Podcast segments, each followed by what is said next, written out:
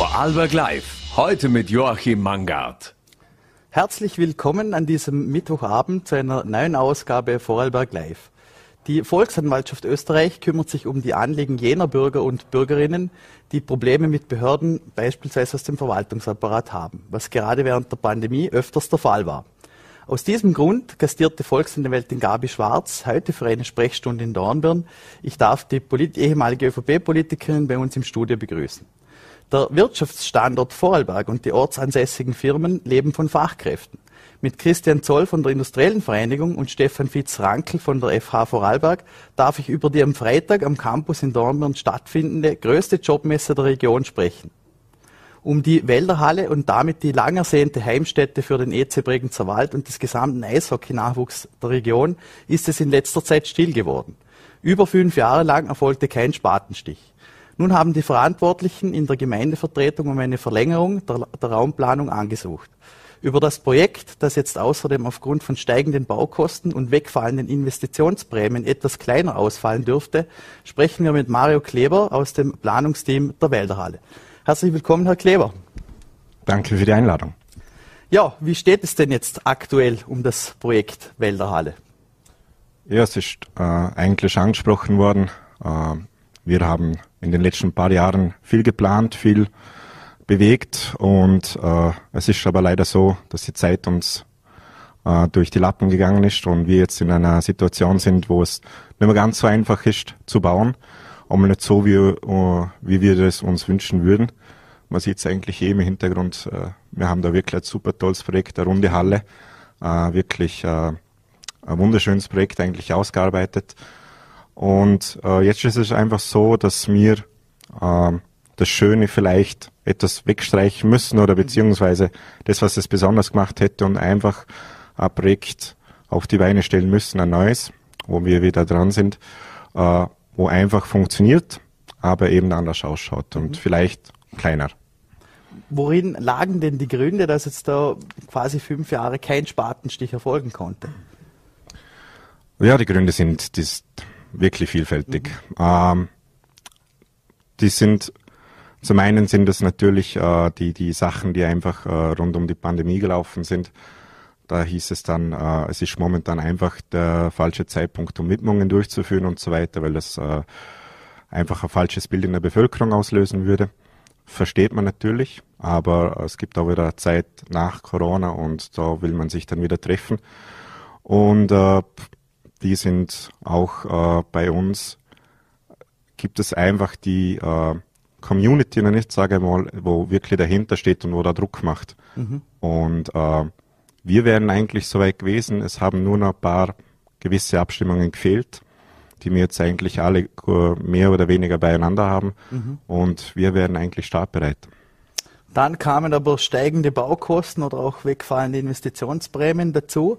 Ähm, angesichts auch dieser genannten Gründe fand auch in den Planungen ein Umdenken statt. Ähm, wie sehen denn jetzt diese beiden neueren, schlankeren Versionen von der Wälderhalle aus? Also es gibt ja, ich glaube, eine Version, die weggeht von diesem Rundmodell.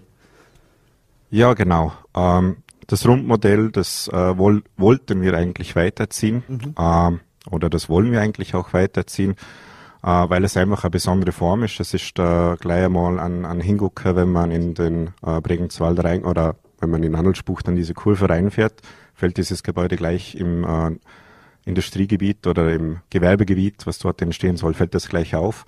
Und auch von, den Inder, äh, von der inneren Architektur ist es was Besonderes.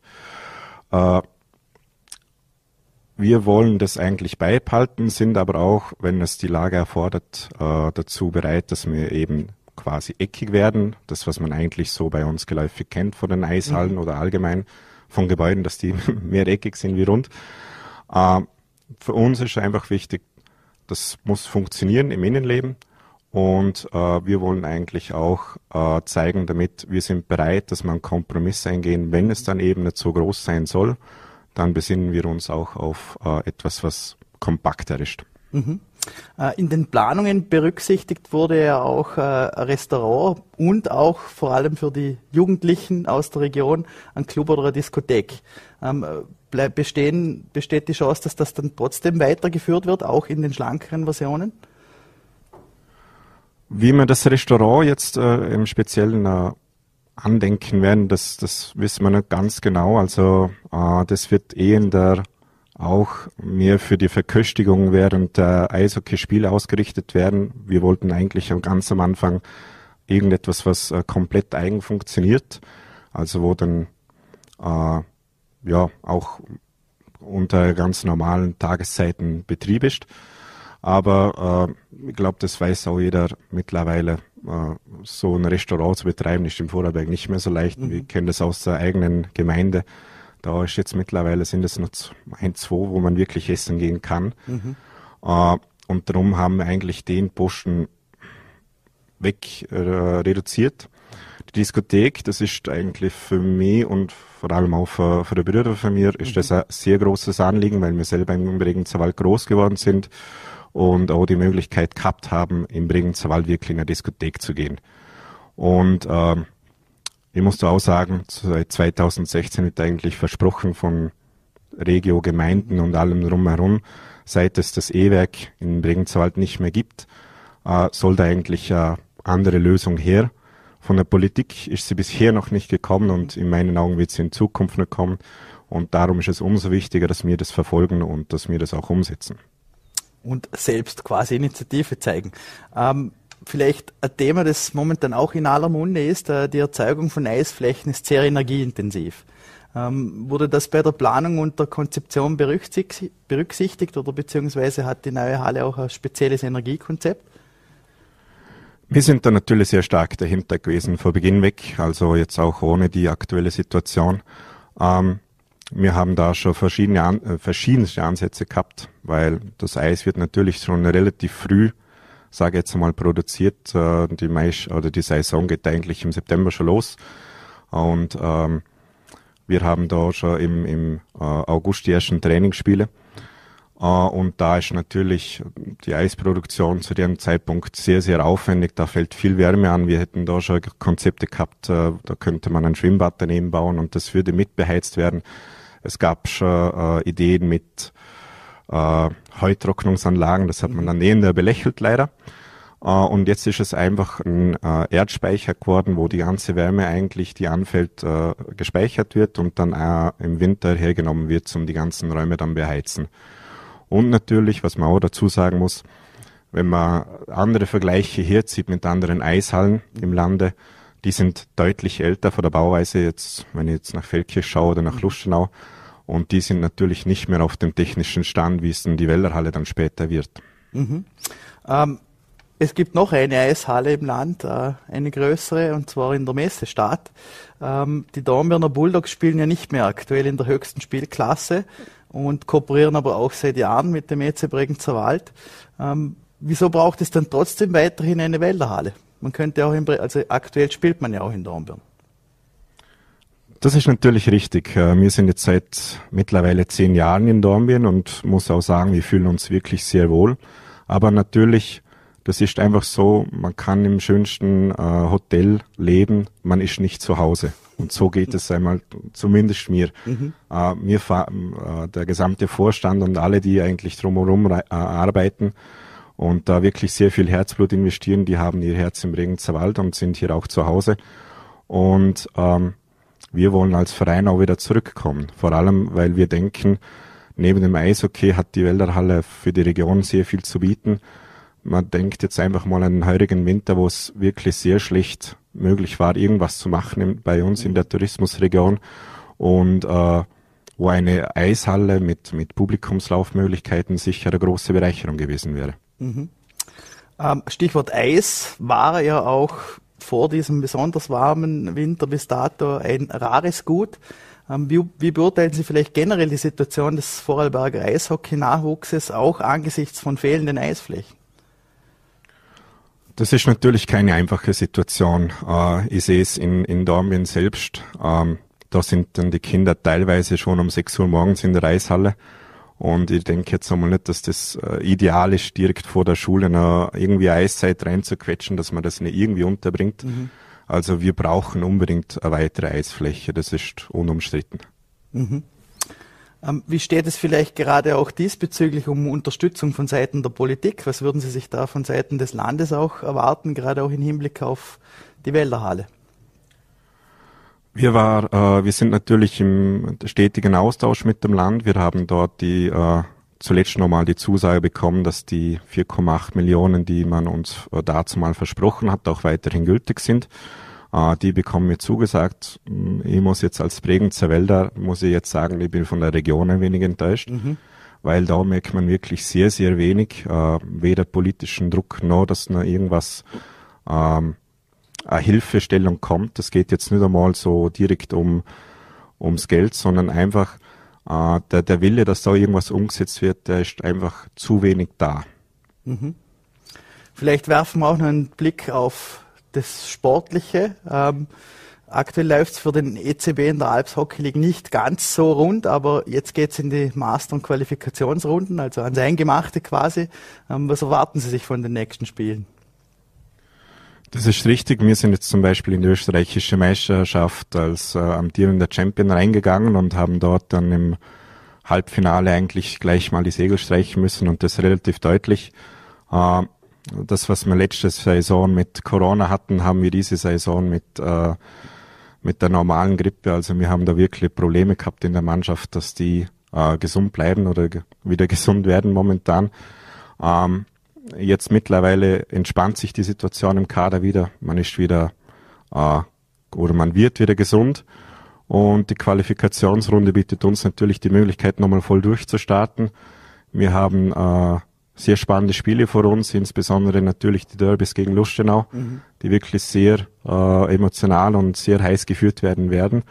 Äh, und ich bin sehr optimistisch, dass wir irgendwie in die Pre-Playoffs reinkommen. Mhm. Abschließend vielleicht, ähm, wann glauben Sie denn, ist ein realistischer Termin für einen Spatenstich für die Wählerhalle?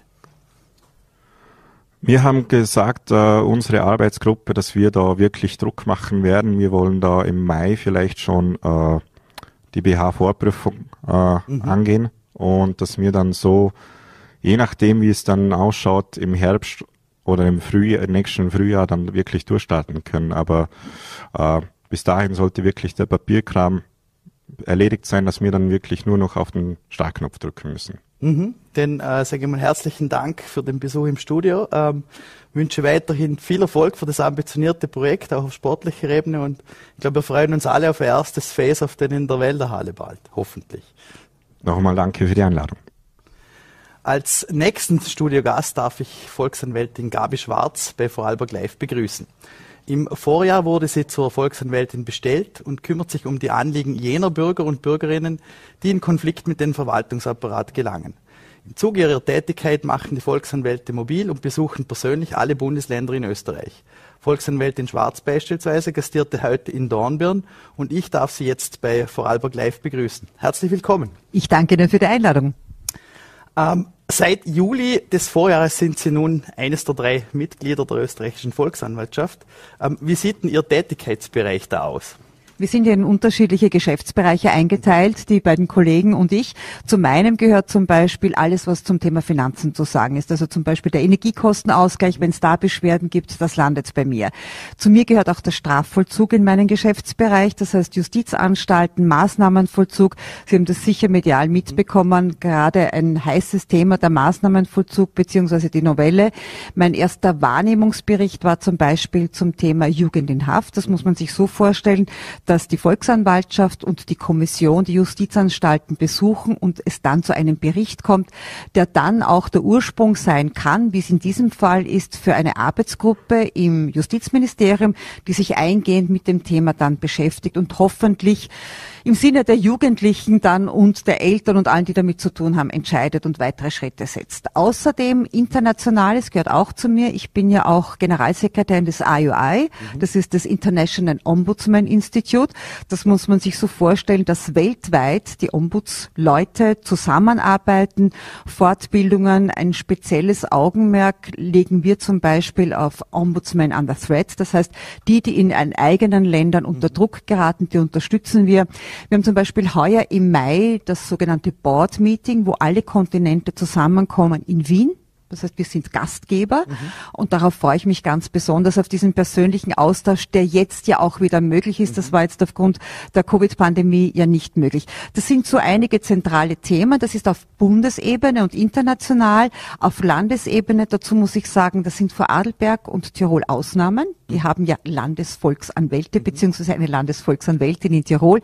Aber da kümmern wir uns also nur um die Bundesangelegenheiten. In den anderen Bundesländern betrifft mich zum Beispiel das Thema Wohnbau. Mhm. Äh, also das sind so die klassischen unter Anführungszeiten Streitigkeiten auch bis zur Nachbarschaftsstreitigkeiten, mhm. wo es darum geht um Straßenführung, um Gehsteige etc. Das gehört auch zu diesem Bereich bis hin zum Friedhofswesen. Mhm. Ähm, jetzt waren Sie heute eh schon in Dornbirn zu Gast. Ähm, wie sehen denn die Beschwerden der Vorarlberger vielleicht aus? Die sind genauso bunt wie in allen anderen Bundesländern auch. Also das geht zum Beispiel heute Erbschaftsangelegenheiten.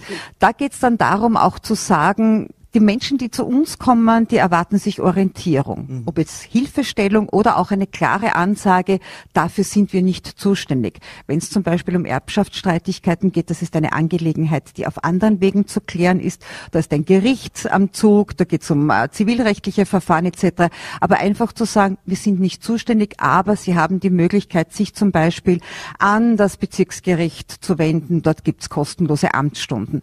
Also Orientierung schaffen. Das war zum Beispiel ein ein Thema. Oder ich habe meiner Meinung nach zu viel Sozialversicherungsbeiträge gezahlt. Also Dinge, die den unmittelbaren Lebensbereich betreffen, wo wir dann versuchen, Lösungen aufzuzeigen. Es ist auch so, ich nehme auch für die beiden anderen Kollegen die Themen mit und die werden dann in die Geschäftsbereiche aufgezeigt, um zu ermöglichen, dass möglichst rasch und zügig und effizient die weiteren Schritte eingeleitet werden. Mhm. Ähm, jetzt haben Sie eh schon angesprochen, die Pandemie. Ähm, ich glaube, die hat ja auch sehr drastische Auswirkungen, gerade auf den Verwaltungsapparat. Ähm, was kommen da für Beschwerden, beziehungsweise auch gerade wenn man an die Umsetzung und die Auswirkungen der Pandemie-Legislatur denkt? Also eine große Schwierigkeit war sicher der Umgang, das betrifft den Geschäftsbereich äh, vom Kollegen Achitz, mhm. der Umgang, wie verhalten sich Angehörige in Pflegeeinrichtungen, also die unterschiedlichen Besuchsregelungen. Was erschwerend dazugekommen ist, dass ja das von Bundesland zu Bundesland oft unterschiedlich gelöst wurde. Deshalb heißt es gab eine bundesweite Empfehlung, wenn Sie so wollen, und in den Bundesländern wurde das unterschiedlich gehandhabt.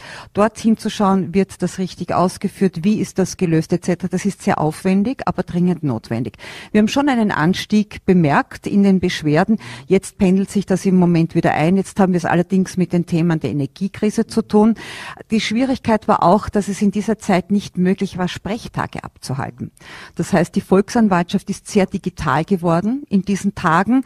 Wir merken auch sukzessive, dass die Menschen sich umgestellt haben auf Mail oder auch telefonisch. Es gab sehr, sehr viele Zoom-Gespräche, mhm. Videotelefonie. Aber wir als Volksanwälte sind jetzt sehr froh darüber, dass wir wieder in persönlichen Kontakt kommen können. Denn es ist ein Unterschied, ob ich wen vis-à-vis -vis sitzen habe, der die Unterlagen, Sie müssen sich das so vorstellen, es kommen Menschen oft wirklich stapelweise mit Unterlagen, Aktenordnern und das dann im persönlichen Gespräch zu klären, was können wir, was brauchen wir, was ist notwendig, ist unfassbar einfacher als eben per Telefon oder auch bei einer Zoom-Konferenz. Das geht uns ja im Studio auch so ähnlich. Da freuen wir uns genau auf persönlichen ja. Kontakt. Ähm, jetzt würde mich auch noch interessieren, das ist ja wirklich auch immer so ein Thema, äh, der Beamtenstaat Österreich. Ähm, oft wird gesprochen, ähm, ein aufgeblasener Verwaltungsapparat. Ähm, wie gehen Sie mit so einer Kritik um? Wie beurteilen Sie das? Vielleicht auch im internationalen mhm. Vergleich? Ähm, meine, mein Eindruck, und der hat sich in sehr, sehr vielen Dingen jetzt im letzten halben Jahr, in dem ich in der Volksanwaltschaft tätig bin, schon bestärkt. Österreich ist ein sehr, sehr gut verwaltetes Land. Grundsätzlich funktioniert das wirklich gut. Wir haben zwar sehr viele Beschwerdefälle, wovon ein Drittel wir gar nicht zuständig sind und die anderen Dinge schauen wir uns sehr genau an. Aber das Bemühen der Behörden, egal ob das jetzt äh, in den Gemeinden ist, in den Bezirkshauptmannschaften auf Länderebene, ist groß im Sinne der Bürgerinnen und Bürger zu zu agieren und zu guten Lösungen zu kommen. Das ist manchmal ein jahrelanger Prozess, mhm. muss man auch dazu sagen. Dazu gibt's dann uns, denn wir sind ja gratis, aber nicht umsonst. Äh, und das ist, glaube ich, der, der, der wichtige Input, den man liefern kann. Wenn man sich nicht sicher ist, ist das in Ordnung oder nicht, vermute ich, dass da etwas schiefgelaufen ist, dann bitte lieber einmal an uns wenden, um eine klare Auskunft mhm. zu erhalten, ist da möglich, dass wir einschreiten oder nicht. Aber grundsätzlich muss ich sagen, ist Österreich ein sehr, sehr gut verwaltetes Land. Wenn man den internationalen Vergleich nicht scheut, also da braucht man zum Beispiel nur über Grenzen im Süden zu schauen. Da funktionieren die Dinge ganz anders und wesentlich weniger geordnet und zielgerechtet als bei uns. Da kann ich Sie beruhigen, Österreich ist gut verwaltet. Mhm. Ähm, jetzt kommen aber trotzdem auch kritische Stimmen gerade aus dem Ausland oder vielleicht auch äh, von heimischen Jungunternehmern, wenn es zum Beispiel um Gründung geht. Oder da geht es dann auch äh, die ganzen bürokratischen Hürden, die da einem in den Weg gelegt werden. Ähm, zahlreiche Verordnungen würden es Menschen auch in vielerlei Hinsicht erschweren, ihre Existenz aufzubauen oder Unternehmen zu gründen oder irgendwelche Vorhaben umzusetzen. Ähm, wie gehen Sie damit um? Das ist etwas, womit wir mit Gründungen haben wir es ja nichts zu tun. Aber ich kann Ihnen aus meiner persönlichen Erfahrung sagen, ich habe doch schon einige Lebensjahre auf dem Buckel und einiges erlebt. Ich bin ja, so wie Sie wissen, äh, Journalistin und habe da auch in meiner Berufskarriere mit solchen Dingen zu tun gehabt. Grundsätzlich zum Beispiel Gründers, Gründerservice, egal ob das jetzt ist bei der Wirtschaftskammer oder industriellen Vereinigung etc., das hat sich im Laufe der Jahre extremst verbessert. Wenn Sie sich die Zahlen der Ein-Personen-Unternehmen anschauen und wie gut die beraten sind, ich glaube, dass der Knackpunkt ist, äh, Hilfe annehmen zu wollen und zu können und sich an die richtigen Stellen zu wenden. Das ist, glaube ich, das, äh, was manchmal die Schwierigkeit verursacht, dass man das Gefühl hat, man läuft ein bisschen in die Irre. Mhm. Je direkter der Weg ist zu dorthin, wo man Zuständigkeit vermutet, desto gescheiter ist es und desto kürzer werden selbstverständlich die Wege. Grundsätzlich sind auch da die Unterstützungen der unterschiedlichen Interessensvertretungen sehr, sehr gut. Ähm, ich bewundere jeden, der in die Selbstständigkeit geht, das muss ich ganz ehrlich sagen. Das ist sehr mutig. Mhm. Äh, das, wenn man sich aber jetzt im Moment den Arbeitsmarkt ansieht, es sind mehr Beschäftigte denn je zuvor. Also wir sind auf einem wirklich guten Stand auch wirtschaftlich.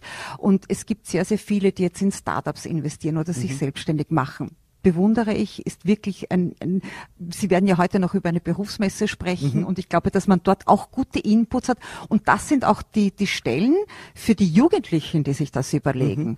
dass man dorthin geht, sich äh, erkundigt und dann kann man sehr, sehr viele Irrwege tatsächlich vermeiden. Mhm. Stichwort äh, Stellen. Ähm, wie steht es denn vielleicht generell im Beamtentum oder im Verwaltungsapparat um die personelle Struktur. Also gerade man hört ja gerade bei der Polizei oder auch die Justiz kämpfen mit massiven Personalmangel, was sich wahrscheinlich dann letztlich auch auf die Performance auswirken äh, kann und dann natürlich auch zu Beschwerden führen kann. Ähm, inwiefern würden Sie hier einen Handlungsbedarf sehen? Grundsätzlich ist es so, es gehören ja die Justizanstalten auch zu meinem Geschäftsbereich. Mhm. Und ähm, als typische Journalistin habe ich gesagt, ich rede nichts, was ich nicht gesehen habe. Und habe schon einige Justizanstalten, so es mir möglich war, im letzten halben Jahr besucht. Und ich kann Ihnen sagen, den Eindruck, den ich dort gewonnen habe in den unterschiedlichen Anstalten, die Beamtenschaft, die dort arbeitet, Justizwache, Beamtinnen und Beamte, genauso wie das Fachpersonal. Da rede ich von Therapeutinnen und Therapeuten in den unterschiedlichsten Bereichen, die Ärzteschaft, die dort mhm. tätig ist die sind wirklich engagiert. Also gerade zum Beispiel bei Jugend in Haft. Das sind extrem engagierte Menschen. Aber ja, ich gebe Ihnen recht, es gibt einen Personalmangel. Ähm, es hat zum Beispiel das Justizministerium eine wirklich große Kampagne gestartet, um Menschen dazu zu bewegen, in der Justizwache tätig zu werden. Mhm. Das ist ein anstrengender Job, das ist überhaupt keine Frage. Der ist nicht nur physisch, sondern auch psychisch sehr, sehr anstrengend. Aber die Erfahrung, die ich gemacht habe, die Menschen, die dort arbeiten, sind wirklich großartig. Also die sind wirklich bemüht. Ich erlebe es jetzt zum Beispiel in, in Eisenstadt in der Justizanstalt. Da haben wir durch das Schlepperwesen einen großen mhm. Überbelag. Mhm. Da ist das Justizministerium jetzt so weit gewesen, dass es gesagt hat, sie bekommen Unterstützung aus anderen Justizanstalten, werden zusätzliche Beamtinnen und Beamten zugezogen, um diesen Spitzenwert abdecken zu können. Und das, was ich dort erlebt habe, ist das natürlich mehr Aufwand.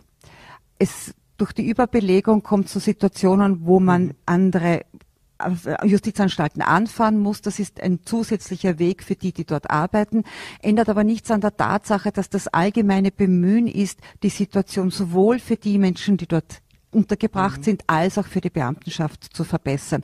Und deswegen erwarte ich mir zum Beispiel jetzt auch von der Arbeitsgruppe für Jugend in Haft wirklich konstruktive Vorschläge.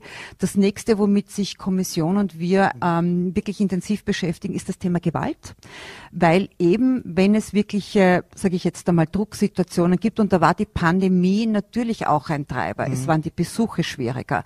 Äh, Verwandten klarzumachen, dass sie jetzt nicht besuchen können oder nur durch erschwerte Bedingungen, das ist eine Herausforderung. Und all diese Dinge muss man in der Beurteilung berücksichtigen und jetzt auch, wie gesagt, mit dem nächsten Schwerpunkt Gewalt, mhm. jetzt unter Insassen einmal und dann aber auch zu Beamtinnen und Beamten und im Retourweg. Das sind Schwerpunkte, die man sich sehr, sehr gut ansehen muss und da vertraue ich auch unserer Kommission, die eingesetzt ist mhm. und bei mir den Zuständigen in der Abteilung, die das mit wirklich großem Engagement, sehr empathisch und sehr zielgerichtet machen. Da erwarte ich mir einiges davon und ich bin bin hartnäckig und zäh, das weiß auch die Justizministerin mittlerweile und das mhm. wird sicher gut, gut laufen, davon bin ich überzeugt. Mhm. Ähm, Sie entstammen ja auch der Politik. Ähm, wie würden Sie denn das Wechselspiel zwischen Verwaltung, Politik und auch der Bevölkerung beurteilen? Grundsätzlich stamme ich nicht aus der Politik. Also dazu muss ich sagen, ich war 37 Jahre als Journalistin beziehungsweise Programmchefin tätig und bin eine klassische Quereinsteigerin. Das heißt, ich bin weder in einer Partei sozialisiert, aber ich bin dort eingestiegen mhm. und mit dem Thema Gesundheitspolitik. In ähm, einer Pandemie Gesundheitssprecherin im Parlament zu sein, ist definitiv eine Herausforderung. Ähm, was mich überrascht hat in dieser Zeit, dieses Wechselspiel an Politik, äh, Verwaltung, äh, Bevölkerung, wie sehr man in dieser Art von außerordentlicher Situation dem Thema Gewalt ausgesetzt ist. Nämlich wir, das vergisst man oft. Äh, ich habe am 8. November meinen ersten Prozess gewonnen wegen gefährlicher Drohung und Nötigung. Ähm, derjenige hat zwei Jahre Freiheitsstrafe bedingt auf drei Jahre bekommen. Ich möchte da jetzt nicht zitieren, was mir alles empfohlen wurde. Verbale sexualisierte Gewalt. Das ist was, äh, was auch dieser Zeit entstammt und das mich persönlich jetzt als gesellschaftspolitisch engagierten Menschen sehr, sehr bedrückt. Und ich denke, je besser die Politik mit der Verwaltung der Bevölkerung auskommt, desto mehr kann man da dagegen wirken das ist oft etwas, was man in diesen Entwicklungsphasen wirklich vergisst. Und mein Bestreben ist es, darauf hinzuweisen. Äh, jetzt abgesehen von allen parteipolitischen Übereinstimmungen oder Nicht-Übereinstimmungen. Wir sollten uns mit gewissen gesellschaftspolitischen Themen beschäftigen. Und so sehe ich das auch in der Volksanwaltschaft. Wir sind eine Institution, die sich um Menschenrechte kümmert und wir sind eine Institution, die sich darum kümmert, dass die Kommunikation zwischen Verwaltung und Bevölkerung besser funktioniert. Und das sollte unser oberstes Bestreben sein. Und so sehe ich auch meine Aufgabe in den kommenden zweieinhalb Jahren. Mhm. Ähm, vielleicht auch noch abschließend, Sie waren heute zu Gast in Dornbirn. Ähm, die Volksanwaltschaft sucht das tägliche oder halt das persönliche Gespräch in allen Bundesländern. Ähm, was erwarten Sie sich denn auch in Zukunft von diesem persönlichen Austausch? Also vielleicht gerade auch, ähm, vielleicht gibt es da noch Hürden, vielleicht trauen sich die Menschen nicht, vielleicht trauen sich auch gewisse Bevölkerungsgruppen nicht. Ähm, was wäre da Ihr Wunsch auch vielleicht an die Bevölkerung? Ich hätte einen wirklich großen Wunsch. Ich bin sehr engagiert in der Frauenpolitik immer gewesen und ich würde mir wünschen, dass mehr Frauen, die das Gefühl haben, sie werden nicht gut behandelt oder es gibt irgendeinen Missstand mit einer Behörde etc., sich an uns direkt wenden. Es sind knapp 30 Prozent der BeschwerdeführerInnen Frauen und da würde ich mir wünschen, mehr Mut, mehr zutrauen, auch zu uns als Institution. Das ist ein großes Anliegen von mir. Also wenn da sich noch ein paar finden würden, die mutig genug sind, wie gesagt, wir sind gratis, aber nicht umsonst. Mhm. Das können wir nur unterschreiben und hoffen, dass sich doch einige trauen mehr.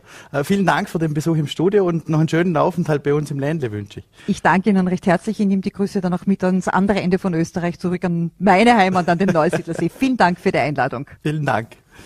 Ähm, der Wirtschaftsstandort Vorarlberg lebt von seinen Fachkräften. Und dass die Vorarlberger Unternehmen, egal aus welcher Branche, händeringend nach gutem Personal suchen, ist auch nichts Neues um Arbeitgeber die Möglichkeit zur Präsentation und potenziellen Arbeitnehmern die Chance zur Information zu geben, findet am Freitag die größte Jobmesse der Region am Campus Treffer Dornbirn statt. Wieso sich ein Besuch auf jeden Fall lohnt, darüber darf ich nun mit Christian Zoll von der Industriellen Vereinigung und Stefan Fitz-Rankel von der Fachhochschule Dornbirn sprechen. Herzlich willkommen bei uns im Studio. Schönen guten Abend. Hallo. Ähm, wie laufen denn die Vorbereitungen für die Jobmesse am Freitag? Worauf dürfen sich die Besucher freuen? Das Gute ist, die Vorbereitungen zumindest von unserer Seite sind abgeschlossen. Ähm, die Aussteller sind äh, noch in der Vorbereitung ihrer Messestände, aber grundsätzlich dürfen sich die Besucherinnen und Besucher, die, die Jobsuchenden auf erstens den größten Marktplatz für mhm. Jobs äh, in Vorarlberg freuen. Sie dürfen sich auf ein Angebot von tatsächlich nicht nur sehr interessanten Arbeitgeber und Arbeitgeberinnen, sondern auch tatsächlich konkrete Jobangebote freuen. Das heißt, wir werden über 1000 konkrete Jobangebote haben. Sie haben es erwähnt, ähm, der Arbeitsmarkt ist leer, mhm. gerade für hervorragend qualifizierte Personen, wie wir sie an der Fachhochschule Vorarlberg ausbilden. Und hier Personen, Interessierte und die Arbeitgeber zusammenzubringen, das ist die Aufgabe der Jobmesse am Freitag. Mhm. Vielleicht gerade noch eine Nachfrage, welchen Stellenwert hat denn die Messe und die Ausrichtung dieser Veranstaltung auch für die Fachhochschule? Für uns ist es eine ganz wesentliche Veranstaltung. Sie passt zu unserem Typ. Wir haben uns das Ziel gesetzt und da sind wir auch, Chancen zu kreieren, ein Chancenlabor zu sein, zu vernetzen. Und natürlich wissen wir, dass unsere Studierende, unsere Absolventinnen hervorragende Arbeitsmarktchancen haben. Und also unsere Partner, mhm. äh, die Unternehmen mit den Studierenden, aber auch allen anderen äh, Jobsuchenden in Kontakt zu bringen, zu vernetzen. Das ist eine Schlüsselaufgabe für uns und darum gibt es keinen besseren Platz für die Jobmesse als an der Fachhochschule Vorarlberg. Mhm. Das bringt mich zu Ihnen, Herr Zoll von der Industriellen Vereinigung. Ähm, vor welchen Herausforderungen stehen denn die heimischen Unternehmen, gerade im Bereich Recruiting von gutem Personal? Also das Recruiting ist durchaus ein, eine große Herausforderung für viele Betriebe. Deswegen freut es uns als industriellen Vereinigung auch, dass wir jetzt schon äh, seit 2007 Partner der Fachhochschule sind und diese Messe dann auch äh, gemeinsam machen können, weil die Messe ein wirklich hervorragendes Angebot auch für die Betriebe ist, nämlich junge Kandidatinnen und Kandidaten, aber natürlich auch über Alter, alle Te Altersbereiche äh, hinweg kennenzulernen. Äh, denn der Markt ist mit Sicherheit kein einfacher. Wir haben Gott sei Dank eine gut funktionierende Industrie. Wir haben tolle Betriebe. Mhm. Äh, und diese Betriebe suchen natürlich auch händeringend in der jetzigen Zeit äh, auch noch nach Arbeitskräften. Und dementsprechend hoffen wir, dass wir mit dieser Jobmesse einen äh, Beitrag dazu leisten, dass wir gutes äh, Personal, gute, junge, motivierte Leute äh, anbringen oder quasi zu den Betrieben bringen und die dann mit diesen jungen Menschen gemeinsam dann auch ihre Projekte verwirklichen können. Mhm. Vielleicht noch eine Frage was haben denn jetzt gerade schon angesprochen, diese Auswirkungen wie Teuerung, Inflation oder steigende Energie- und Wohnkosten ähm, für die Auswahl des Standorts, an dem man leben und arbeiten möchte? Mhm. Also die, natürlich die Teuerung, das Ganze hat äh, nicht nur Österreich, nicht nur mhm. Vorarlberg getroffen, sondern äh, ist ja eigentlich ein europäisches, ein europäisches Problem, nicht nur, aber größtenteils. Ähm, und ist natürlich auch für den Vorarlberger Markt, der ist eh schon relativ teuer, mhm. ähm, äh, sicher nicht der einfachste. Aber man muss auch sagen, äh, wir haben Gott sei Dank viele Betriebe äh, da, die auch auf starkem Fundament ste äh, stehen, die auch eine große Jobsicherheit bieten, die auch äh, gute Gehälter bieten. Und ich glaube, da hat Vorarlberg schon sehr, sehr viel zu bieten, von der Lebensqualität äh, bis zu den starken regionalen, aber auch internationalen Betrieben, die in Vorarlberg sind. Dementsprechend appellieren wir nicht nur an die Vorarlbergerinnen und Vorarlberger, dass sie an die Job, zur Jobmesse kommen. Wir freuen uns auch über jeden äh, aus dem Bodenseeraum äh, und gerne auch von Tirol, die herkommen und sich mhm. das anschauen möchten, die sich einen Einblick geben lassen möchten, welche Betriebe es gibt. Und wie gesagt, es gibt nicht nur einen Einblick, sondern auch konkrete Jobangebote und ich glaube, das muss man nutzen. Tausend an der Zahl. Ähm, Herr Fitzrankel, wie eng kooperiert denn die FH Vorarlberg gerade auch mit den regionalen und heimischen Unternehmen? Und vielleicht inwiefern richtet sich auch äh, der Lehrplan oder die Ausrichtung der FH Vorarlberg an, den, äh, an der regionalen Branchensituation? Es ist unser Grundverständnis und unser eigentlich, ich möchte fast sagen, der Lebenszweck, mhm. dass wir sehr eng mit der Region, mit den, mit den Unternehmen, mit den Institutionen, mit der Gesellschaft zusammenarbeiten. Das ist unser Kernnukleus. Wir haben die Fachhochschule Vorarlberg immer so aufgebaut, dass sie sehr eng vernetzt ist. Und äh, natürlich sagt es ein Geschäftsführer immer.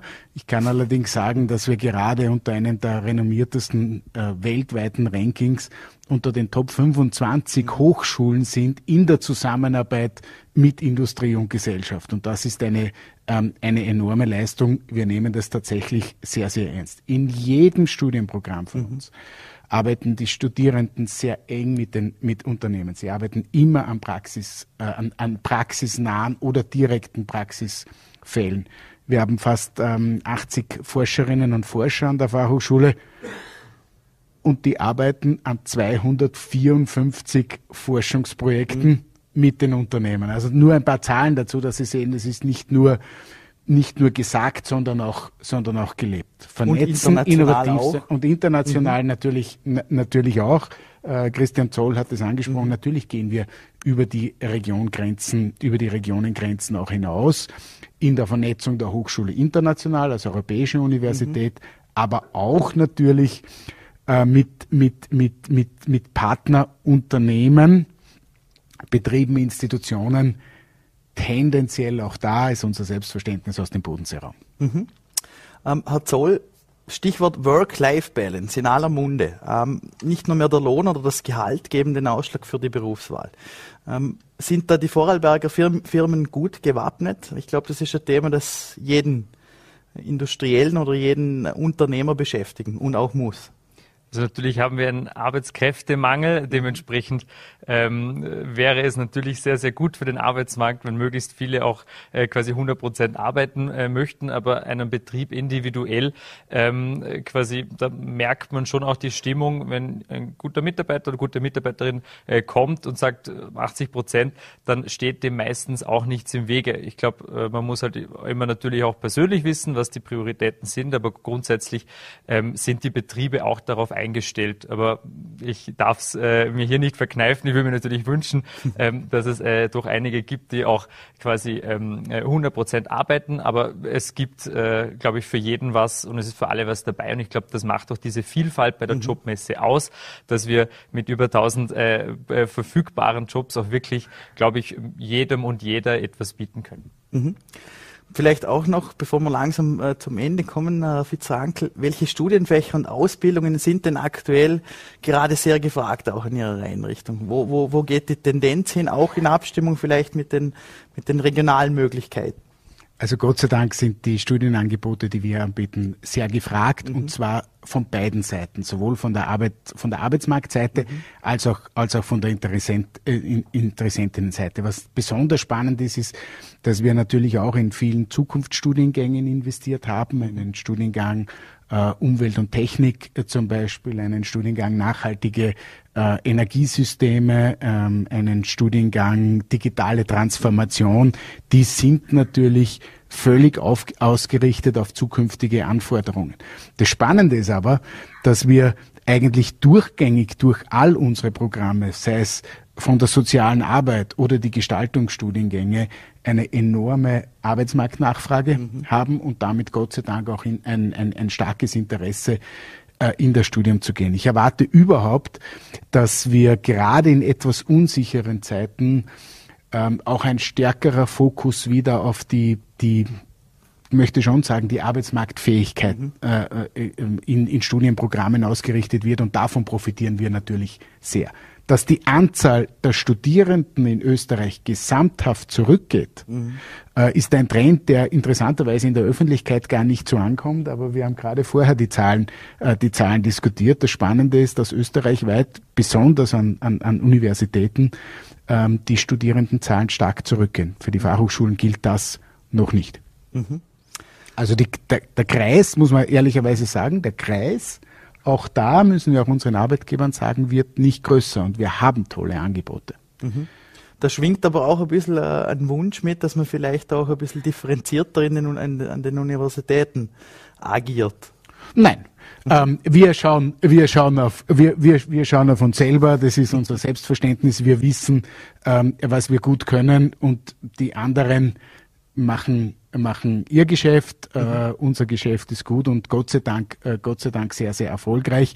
Wir haben vielleicht einen Punkt, äh, wenn auch der Christian Zoll heute da ist und, und viele Zuseher sind. Wir haben in den letzten Jahren gemerkt, weil Sie das Thema Teilzeit ansprechen, mhm.